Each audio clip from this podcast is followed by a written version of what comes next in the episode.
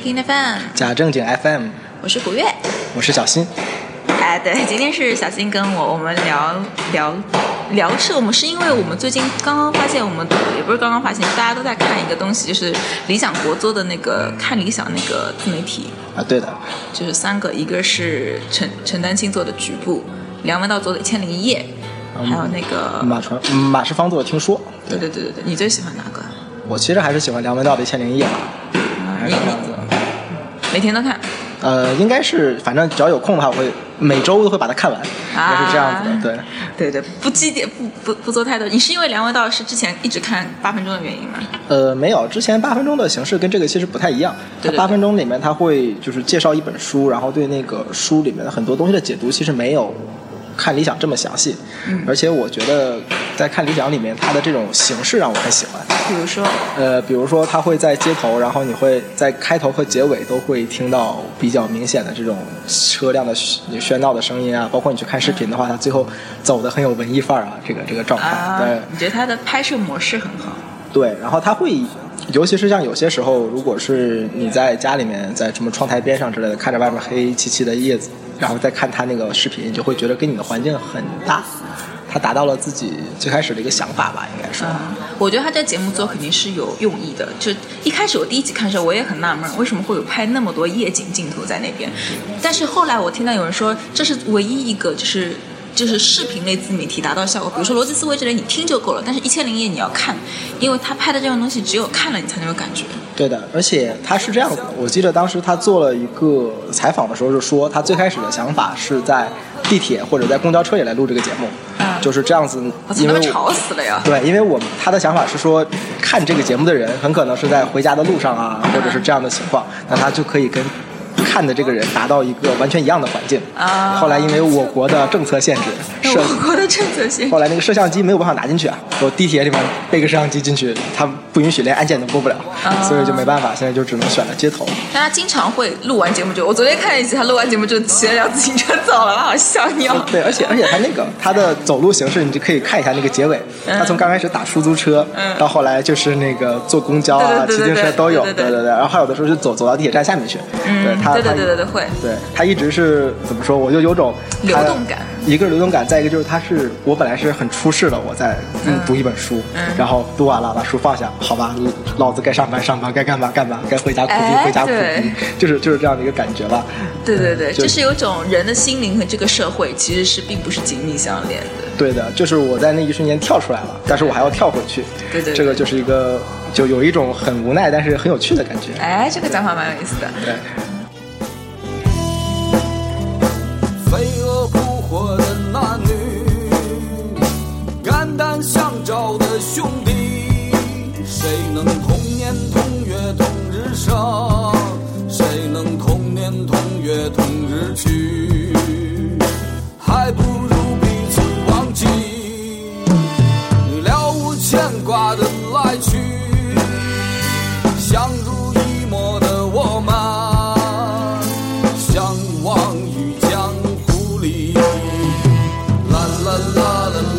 个还有那个马世芳的那个，哎，马世芳那个叫什么？听说听说啊，你觉得怎样？马世芳的听说，就是我觉得他的声音很温柔嘛，有点像电台节目。就你每次听的时候，我都会有种会有个电话打进来说：“哎呀，我今天怀孕了怎么办？” 你来开导我一下的那个感觉。但是他讲的跟他世家有关系吧？他对台湾的一些流行综艺的呃流行音乐的历史很清楚，嗯他妈妈什么的，就是都很清楚。但是很很遗憾的是，我们对那段台湾的历史可能并不清楚。嗯所以他讲的很多东西，不过很有很有意思的是，他会引起我们的一些共鸣。嗯比如说他讲橄榄树的时候说，因为我的故乡在远方，然后这个就被禁播了，就是大家就不让他台湾当局不让他播。嗯这让我忽然想起了韩寒当时独唱。独唱团那本杂志的海报，因为党中央不让播了，一个道理。啊对，然后他是有一点我们现在的状态，离我们很近，但是其实离离我们也很远的那么一个感觉吧。嗯，因为台湾的那个整个政局现在看来，就是就包括你看过本书，那个叫就我们台湾三十年嘛，嗯，看过就。就这本书，你会觉得就是很像。对，呃，它是一个阶段吧，就应该是一个阶段。不过这个就，这这个就不多讲了，一个禁播，你知道吗？不过他他的那个，我觉得他的缺点也在这里，就是因为他对台湾的流行音乐太了解了。嗯。然后，事实上，台湾的流行乐对大陆人的影响力在减弱，我一直觉得在减弱。然后，其实我就会觉得说，他能够引起共鸣的那一代人，可能不是会现在最年轻的这些人。就不能说像看理想这样子，呃，看那一千零一夜那样子引起所有想看书的人的一个一个一个共鸣，或者所有在路上的一个共鸣。他影响的可能是八零年代这帮人，八零年代这帮人是受台湾流行乐一路影响的，包括我们小时候其实也是这样，只不过现在的话，大陆流行乐更加多一点，多一点，而且现在是其实，当时我记得小的时候的状态应该是说，呃，那个大陆超港台。港台超日韩，日韩超欧美，它就是这样一个一个路径。然后这样子，因为我们没有办法拿到日日韩或者欧美的东西，所以我们对港受港台的影响很大。现在我们可以很轻松的拿到日韩或者欧美的东西了，所以就是它的影响力就在减弱了。嗯，这个也没有办法。但是你看小小松高晓松在说到那个罗大佑的时候，那种很激动的感觉，就是其实他们那代人是完全受影响一路过来的。就是你你说完全没有影响，可能他的影响是隔代的吧，在于。但是我们包括我们像我们这代可能听欧美的，比如说更多的话，可能就会好一点，就对的。流行。呃，不过港台的好处是在于它比较容易引起我们的共鸣嘛。比如欧美的话，它的那种不管怎么样，他的词包括他的那个文化，其实跟我们是有隔阂的。嗯。就我们会觉得他想表达出来的意思，我们再来理解，很多时候并不是那么容易。然后台湾。台湾这边的理解就容易得多，因为香港、台湾的就很容易就可以接受得到。对对。像林夕为什么那么火，是因为林夕写的词我们能只要只要看他的词我们就懂了。嗯。对，然后你像那个，其实像即使欧欧美的作家写的诗，我们拿过来也可能不会懂。嗯。就是如果英文不是特别好，或者对那个状态不是特别理解的话，很难懂的。对。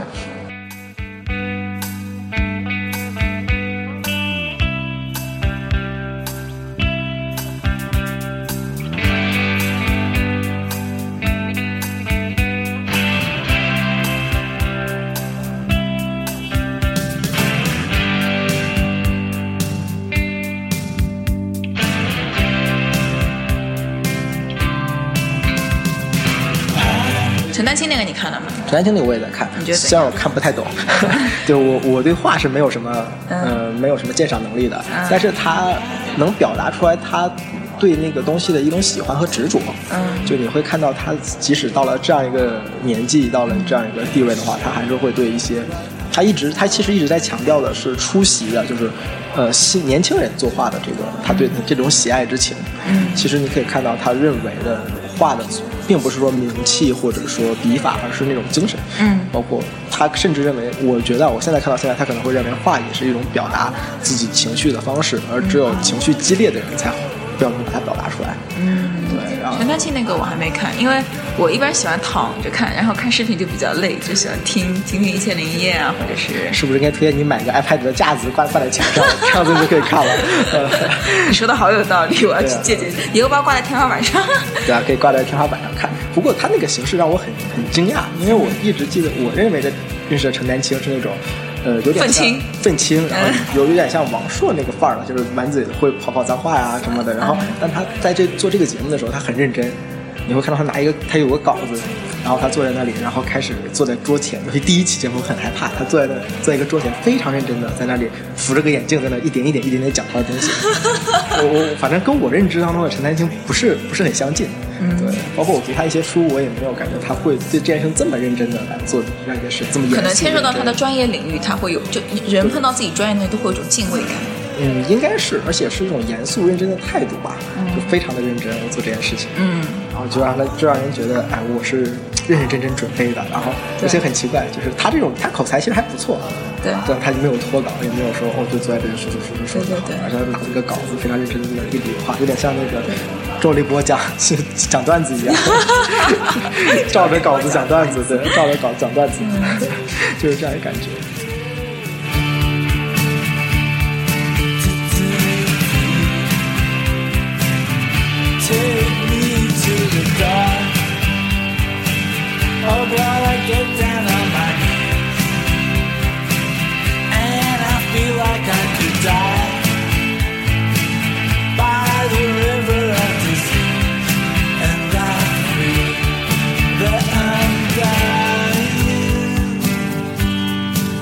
看联想现在号称是全网逼格最高的一个节目了。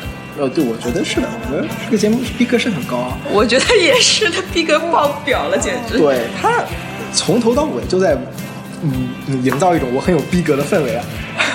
你只能这样想，呃，什么又想让青年人出世，又要说青年人要什么着眼于未来嘛，用另一种另一种眼光来看现实来生活啊什么的，嗯，就要比高晓松喊的那个诗与远方逼格还要高一些。高晓松一边喊诗与远方，一边一边满嘴跑跑火车。对对对对对。嗯。不过高晓松那个真是文艺青年，这个。但是高晓松我也蛮喜欢的。对我很喜欢高晓松，我也喜欢，我很喜欢高晓松，因为我觉得他的知识储备很够。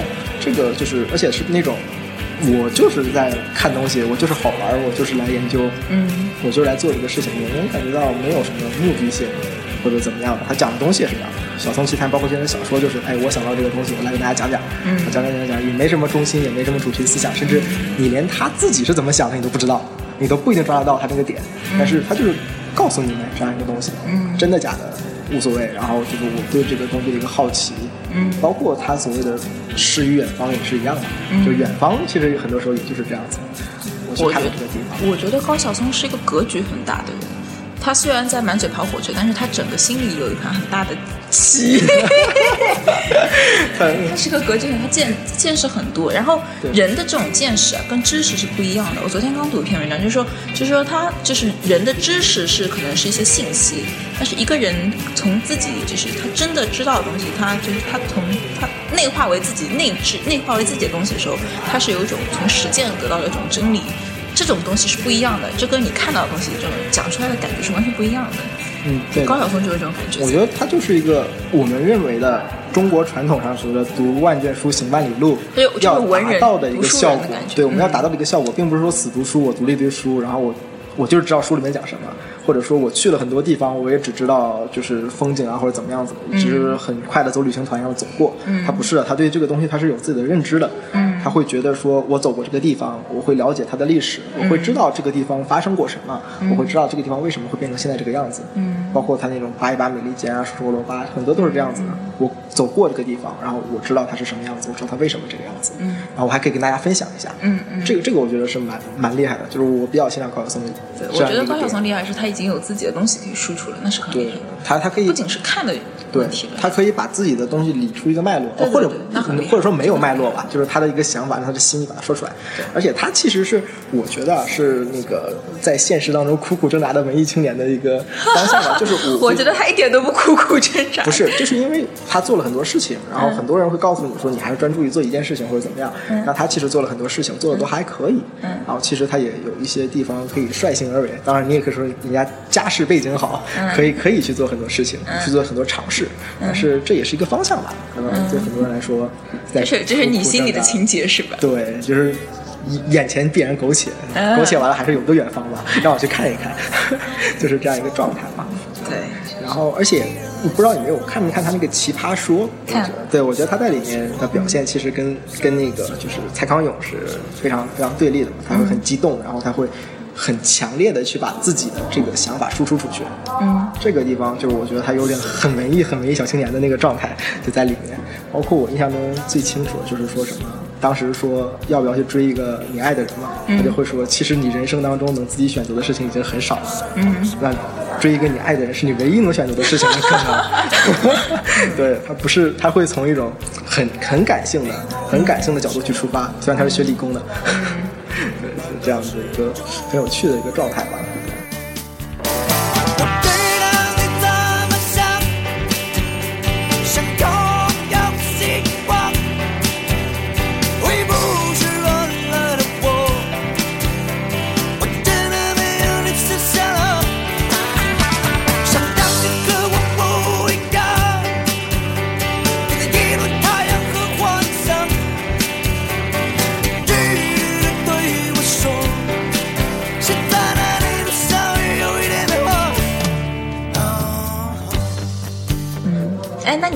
看其他的？比如说现在逻辑思维，逻辑思哦，我觉得逻辑思维其实跟高晓松是一个完全的另外一个方向。就是我会觉得他每一期结尾都会给一个主题，啊，就有点类似于说那个他每一期都要总结一下总要总结一下。然后你，我当时最开始我很早就开始追逻辑思维，从刚开始我就开始看，后来到第二季的时候，中间我就停掉了一段时间，嗯因为我会觉得。每次都有一个主题，而且这个主题跟他的价值观很像，嗯他的价值个人价值观非常的明显在里面，嗯嗯，这点来说并不是我所喜欢的，因为他有有种感觉是我为了证明我的价值观，你喜欢就放荡的感觉。嗯，可以这么理解吧？就别别别说我是什么什么人，我是给什么代言的，那没有意思嘛。我就是说对我就我就说，哎，这个东西好挺好玩的，我来跟大家分享一下。对我认为是这样这样这样的，嗯就是这样。然后他就是所以逻辑思维中间我停掉了一段，那后来又开始看，因为我觉得他读书这个还是可以的吧。虽然他读书也会选取他认为那个合理的一些部分，而且他又有他自己的推理逻辑。嗯，但我觉得他推理逻辑有时候很奇怪。哎，对对对，这个大家都有共识。对他的他的逻辑很奇怪，然后可能可能是因为他在这个方面的涉猎，就逻辑方面的涉猎可能没有那么，或者他是为了证明他的主题，所以把这个他有点牵强，对他有时候很牵强有点牵强，就会让人觉得为了主题去读书，为了主题但他前面扯逼的、扯淡的地方还是挺对挺可以的。对对挺可以的，就感觉。他会讲讲书嘛，讲书的部分其实有些书还是挺挺有趣的，嗯而且他会推荐你一些包括历史啊之类的书。他推荐的书你有看过吗？有看过一些，有看过一些，但是呃，看过不算特别多吧，可能、对，跟他讲的那种有点不太一致，有些地方。哎，这个感觉很奇怪，就是比如说我之前一直看《开卷八分钟》嘛，就《开卷八分钟》书，每次看之后总觉得。看完之后觉得没有梁文道讲的那么好，对对对对对，呃，这个东我觉得看书这个东西的，嗯。也是取决于人的见识和人的那个思想方式的。对。书这个东西的好处就在于说，它跟电视剧的差别，就为什么看小说不看电视剧，嗯。是因为电视剧是导演已经做好的东西来呈现给你的，嗯。你其实是按照导演的思路在走这个事情，包括电影也是一样的。但书这个东西你是完全自己可想象的，嗯，对你就会脑补。脑脑补，你你怎么脑补其实是不一定的。嗯。所以就比如说你看一个书中女主角，你想的样子和她的写的性格其实也不一定是一样的，但你脑补的样子她就是那样子的，嗯。就会很好玩。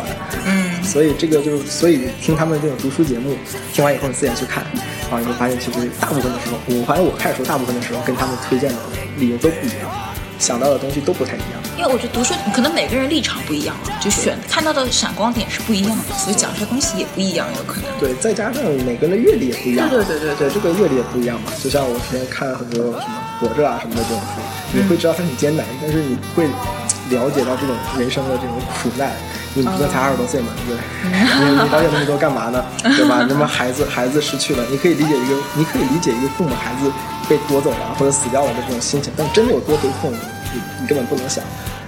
这个事情，我之前有个同事就跟我说，自从生了儿子以后，每次看电视里面这种什么妻离子散镜头，我都会把我儿子抱得紧一些。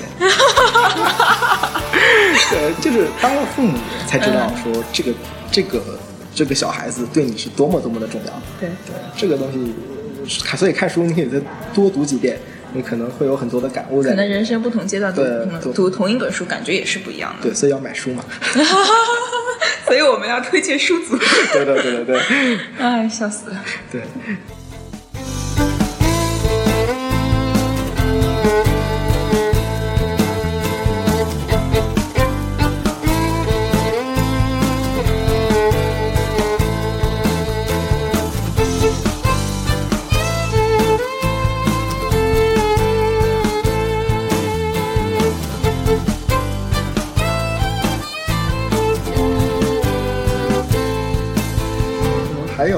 那边还有什么想看的自媒体之类的？我吗？嗯我个人，我个人其实不要说自媒体，我个人可能，哎，我我要推荐一个订阅号，因为我你你会看订阅号吗？会的，还是会看一些的吧，就会有一些订阅号，而且还挺多的。我昨天突然发现，我那么多订阅号，只有一个订阅号，我每篇文章都读。这个人叫王璐，就是三横王马路的路，是凤凰的凤凰凤凰的一个主笔，凤凰新闻的主笔。然后他的订阅号，哎，他订阅号叫王璐在隐身，这个名字很诡异。这个人的文章真的是，这个人不能说他知识，不是不能说他写的文章里面有多少，呃，怎么讲？但但他的文章有一种气质在，他是个他是个看看儒家、看佛道的人，所以他讲的东西很偏儒家、偏佛佛教。他的文章有一种气质在，就这个气质让我没有办法忍心不读下去。然后他有时候一篇文章很长很长，因为现在自媒体都讲究文章要短，要短对。对吧？你不能打扰大家这个长时间看真难难受。他反正特别长，还絮絮叨叨，还还讲的不知道在讲些什么东西，但你就觉得好看。我操，你觉得好看？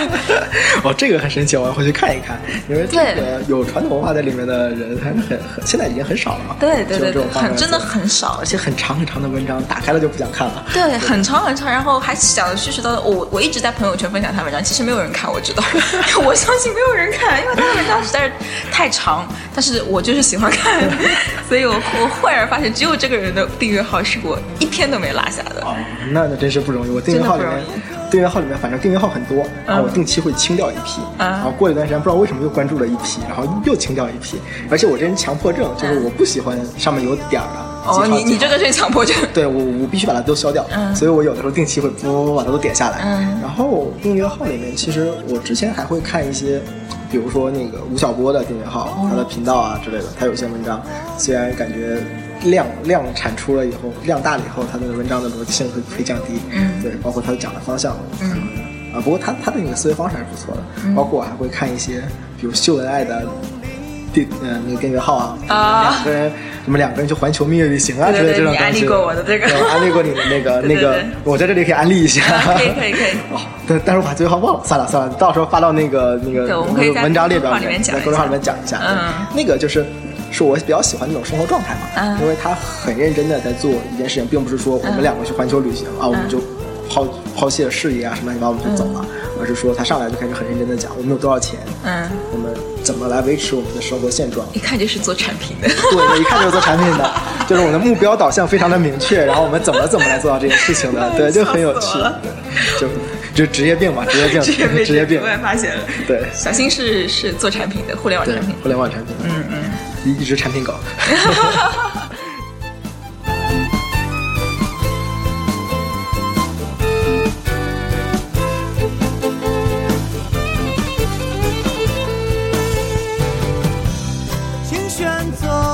你你除了看这些哦，你会听播客吗？播客很早以前听，嗯，很早以前。对，很早以前，那应该是，那很早了，四五年前吧，那个时候就开始听那个电台。早，对，早早期的电台，因为我上高中的时候就喜欢听广播，啊，对，因为我觉得广播它这个东西是没有面对面交流，它嗯。听它的声音比较、比较轻松，很轻松，就不会说看电视那么累。嗯。然后后来看了听了一个播客吧，叫三角龙电台，现在应该也还有，嗯。但是很也很久没听了。嗯。那个时候也是年轻寂寞，然后他们那个里面的各个主播在自曝，自曝自己的感情经历啊，然后讲一些东西，而且都是互联网，也是互联网从业人员嘛，嗯。就是思思路也比较好，而且推荐的歌也比较好听，啊。也比较做，对对对，就还蛮有趣的感觉。那我我好像没看到过，好像不太看到了已经。现在不太可能，比较少了吧？这个我还不太清楚，因为我也好久没关注了，我都被群群主踢掉了。你想，群主踢掉，我都在群里被群主踢掉了，多么可怜啊！对，好久好久没有听了。然后再就是一些播客，呃，有一些什么广播啊之类的，虽然偶尔会跳进去听一听，嗯但是就认真听下来的，还有还有 Freaking FM 嘛，对，还有这个，对对对，我们电台，我们电对，还有。这个电台嘛，对吧？对对对对对一直听的，对。然后就是，我感觉这种自媒体的话，这种播客，他们总是受限于这个他们的领域嘛。嗯这个就跟写杂文是一样的。写杂文这个东西，一本杂文集你看下来，很多作者就一本杂文集讲的东西，其实就是反反复复就就那些，他关注的领域就那些，他能举出来的例子可能也就那么多。然后你就会时间长了，你就觉得，哎呀，审美疲劳了也也就那样吧，对，也就那样吧。嗯，刚开始的好奇心过了，就不会去再再关注它。包括现在自媒体的推送频率也很高，对对对你天天天天天天都来都有这个东西，然后你天天都能产出新东西嘛，好像也比较比较难这个事情。那这该怎么办呢？这个东西我觉得其实也没有什么怎么办的，因为这个东西是很难办的一件事情。因为因为自媒体首先是自媒体嘛，就是说肯定要有一个鲜明的 logo 或者是一个 tag 在上面的，就是我这个人是关注这个领域的，我这个人在这个领域是专家，所以所以要么你就像像高晓松那种，没事儿就讲讲什么天南地北的天南地北跑火车，对吧？然后再就是要么你就是在这个领域树立一个专家的形象，然后与时俱进吧。就是我什么像什么股市，我天天听 A 股，天天听 A 股，天天听 A 股，那总有炒股的人，总会看着你的嘛。对对对，对，但但是这个东西就就会变成跟新闻号，嗯，这个就是你想输出的价值观，也会很多人慢慢的就会流失掉。因为其实因为为什么现在很多自媒体都要靠班底来做，是有道理的。因为一一个人的东西毕竟是有限的，像高晓松这样的人是很少很少的，一个人东西就要也经不住每天讲、每周讲这样子讲下去。对，而且我觉得高晓松也是有团队的吧，我觉得他应该也是有的吧。团队是肯定有，但我觉得高晓松主要东西是靠他自己做出来的，不像那个逻辑思维明显是有团队在对的，背后操作。在背后在背后做。不过对团队也蛮好的，因为团队也蛮好的团队他有一些集思广益，而且很快的能把它梳理出来。对对对不过那个就是团队的明显就更做作，嗯，就会说我们团队为了这样一个订阅号所表达的这样一个思想，嗯，然后去把一个东西呃分解成这个样子，来满足你的这个想法。嗯。所以它的模式化会非常的严重，而会缺少就是说一个人真的看书或者看一件事情那种天马行空的想象。嗯。它有点就是命题作文嘛，嗯嗯。啊，我们就是写八股嘛，我们就要传达这样一个思想，那就按八股来，嗯。把这个牵强附会的一个东西拼上来。他是先定主旨，对，我们的主旨是表达这样一个对对，或者说我们它不一定定主旨，而是说有风格就这样。对，这就是我为什么喜欢看聊天节目的原因。我长期看《锵锵三人行》，啊，因为我觉得《锵锵三人行》就是扯淡啊，那就是好玩啊。对扯淡的节目最好玩了对啊，你不知道他会扯哪儿去，但就好玩啊。对，而且而且《天三人行》这个节目，不过《天三行》这个节目有一个坏处就他经常在我听得正兴起的时候就没有了。这才是好啊！为什么说就是你要吃到七分饱，就这个道理？我还没吃到三分饱，它就没了，好讨厌啊！哎就是好不容易我听了听了一集节目，终于到最后他们讲到了，哎，我可能感兴趣的点，或者想到了我想感兴趣的方式，就开始戛然而止戛然而止，开始放音音乐了对，我就要我在打电视了，你知道吗？这个这个，不过不过好好处也在这里嘛，嗯就是每次都很随性的大家聊，而且所以就是很多人都是。认知的认知一些人也是在那里认识的，比如我认识什么梁文道梁梁文道徐子东最早就从徐子东这个就从那里认识，对，从那个节目出来的。包括后来有些时候你去看有些人，比如我就记得特别清楚的什么。国母同学去《参加在人行》啊 对，对我那个很早那个期我就看过，然后现在就感觉再回头看看，其实很有趣。嗯我就我觉得这种做嘉宾的人回头看看也应该很有趣吧。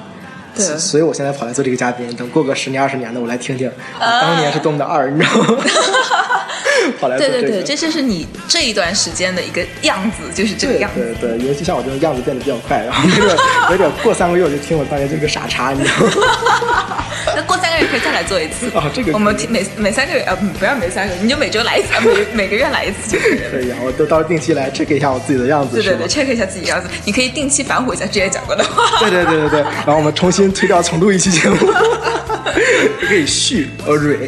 对，我要爆料，小新有强迫症，刚刚录了一段他讲错了，他非要重新录。对的对的，哦，强迫症很严重的，我强迫症很严重。这个到到时候等某期可以来讲讲强迫症或者是小怪癖的事情。哎，那你怎么能做聊天节目呢？强迫症那么厉害，讲错了你要要求直播停下来，不能聊了，不能聊了。没有，我没有做过聊天节目，这是我第一次，这是第一次发生，好吧？啊师生于这里，我跟你说，失声于这里，啊，就是这样吧。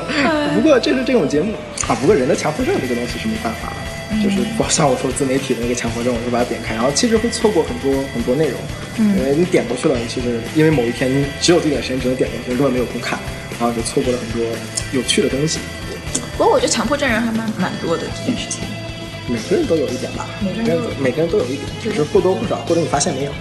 对，后来后来我就被发现了，我之前之前就没有发现过这件事情。后来有一次我去晒我的那个首页，他们会说你的所有的 APP 的都是按按颜色分类的。对我我从来我从来没有发现过这件事情，后来他们说了我才发现的。啊，这样子。对对对对对，我原来没认为我是这么强迫这么严重的一个人，我还认为我是正常人，好吗？我只看人家这么讲过，但是我觉得哦，有点不可思议啊。对，这一会儿下去给你看看我的手机样子是什么样子的。好对对对，嗯，所以所以我叫小新这个名字，也防止你们发现我的那个本名是什么，然后去加我东西，然后黑我，你知道吗？如果做的不好，大家拍砖拍不到我，谢谢。尽情往他们这个节目上拍，不要拍我拍我虎月一个人就可以对，了。不要拍我，不要拍我，呃，也是不容易。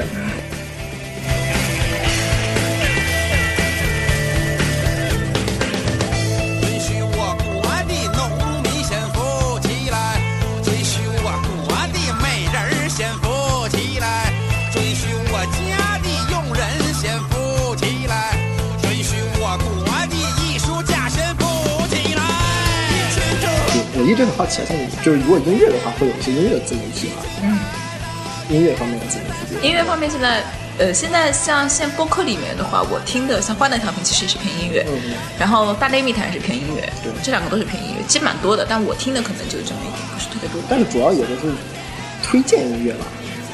聊音乐，呃，可可能会请音乐人来聊，嗯这种嗯他们有这种资源可以请到音乐人来聊。啊，对，这这个我之前关注的那个电电台也是这样的，包括梁小雪啊什么的，我我第一次在那听说，然后听到他们来聊，但是我就觉得可以有一种，比如像陈丹青这样读画的去读这样音乐的一个，来去解读一段音乐的这样一种节目。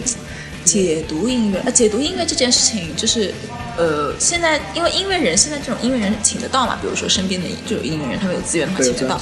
解读的话，比如说古典音乐，陈丹青写过古典音乐的书嘛，对的对的就他来说，然后这种东西的话，我们可以尝试一下，什么时候？比较难呀，我这这个这个个比较难，这个要挑战的，因为这个还是要有所谓的专业素养的嘛。马世芳就可以做这种事对，情。马马马世芳可以做这种事情，所以我当时认为，听说我当时的想法就是他会去解解读一段音乐，然后结果他是在讲一段历史吧，相当于是。其实你对你说解读音乐从什么层面来解读呢？文化吗？嗯，文化或者他所表达出来的那种背景或者内涵，啊、对这种这种东西，因为你想听音乐，很多时候我们虽然现在能听到，我们会有一种感觉，但是也不一定描述得出来。嗯。这个就像说有很多写美食评论的人，你会觉得他但我觉得就。是音乐这个东西，它是一方面它是跟时代贴合的，但一方面它也是抽离时代的。对的就有些时候音乐它它跟那个时代是息息相关，但你脱离出来听，你觉得依然能够发现它的美。就跟照片一样的，好的照片跟它时代有关，但是也是脱离于时代的。对就你太给它附着到太多的故事的痕迹，反而也会伤害了它的本身的这种音乐的感觉在。对啊，所以我就是觉得，我我认为的马世芳的那个节目，我当时想的是跟陈丹青这个节目是一样的，啊就是我会去解释一幅画，然后我会去解释这幅画的背景是什么样子，嗯然后会去说他表达出来的这种、他的情绪，他的作家的这种情怀是什么样子。嗯那他可能就是马世芳这个节目，我觉得他更多的着眼于这个音乐出来的时候，比如他想橄榄树这个音乐出来的时候发生了什么事情，嗯，他没有包括这个音乐在当时表达了什么意思，他没有说他透露出来的一些情绪在在哪里，啊。包括他青年李宗盛什么也是一样的，他你看那个名字就已经加了那个那个所谓的定语青年李宗盛。他，对故事性更多。过或者性更强，就是其实是可以去，就是你在里面听到台湾嘛，会听到台湾那个时候发生了一些什么事情，发生了什么事情，对，然后呃，可能对这个东西它透露出来的，包括他现在对现在来说，我们解读它的时候能拿到什么东西，嗯还是蛮少的。虽然我我一般听这种解读都会心中默默吐槽，但是 倒还是想听的。对，因为每个人解读不一样。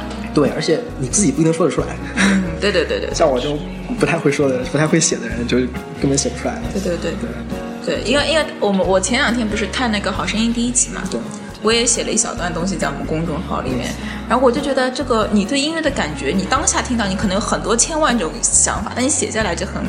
文字就很单薄，文字就很单薄单薄。这一方面跟我本身缺少这种底蕴有关，有关对还有一方面就是很难讲。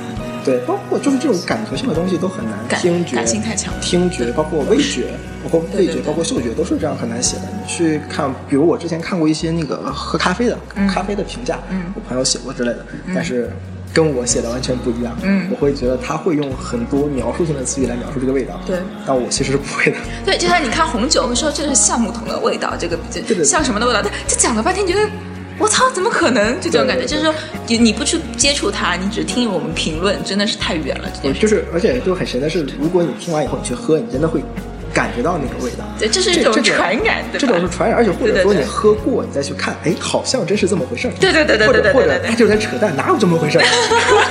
但那可能就是会会有一种感觉在里面嘛。对对对哦，就是大家来科普一下专业词汇嘛，大家来分析一下词汇量嘛，大家来说这个东西到底能怎么描述，来学习一下。讲到底，评论的文章是可以有模板的。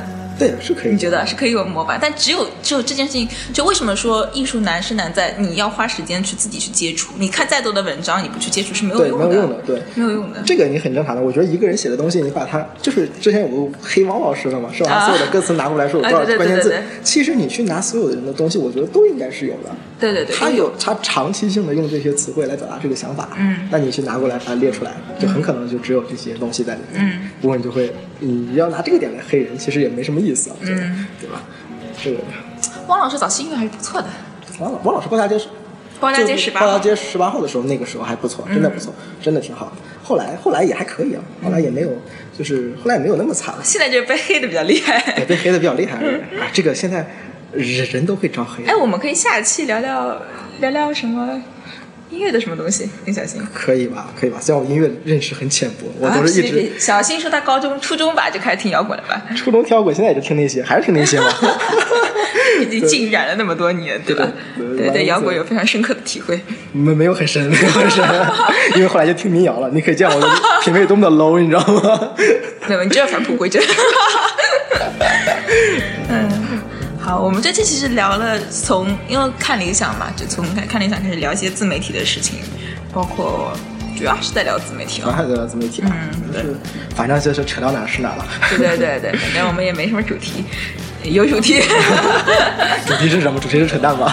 对，我们主题叫从看理想聊起，啊是我们自定的个主题，但可能之后会改，不是很 sure。嗯，反正先这样。对对先先来先到这里吧。对对对，我我觉得可以推荐大家看看理想，真对的，这个不错，这个我已经安利了好多人了。呃，对对对，我也安利很多人了。自来水，自来水，自来水，对，自来水。好嗯，好，我们这期先这样，拜拜拜，拜拜。为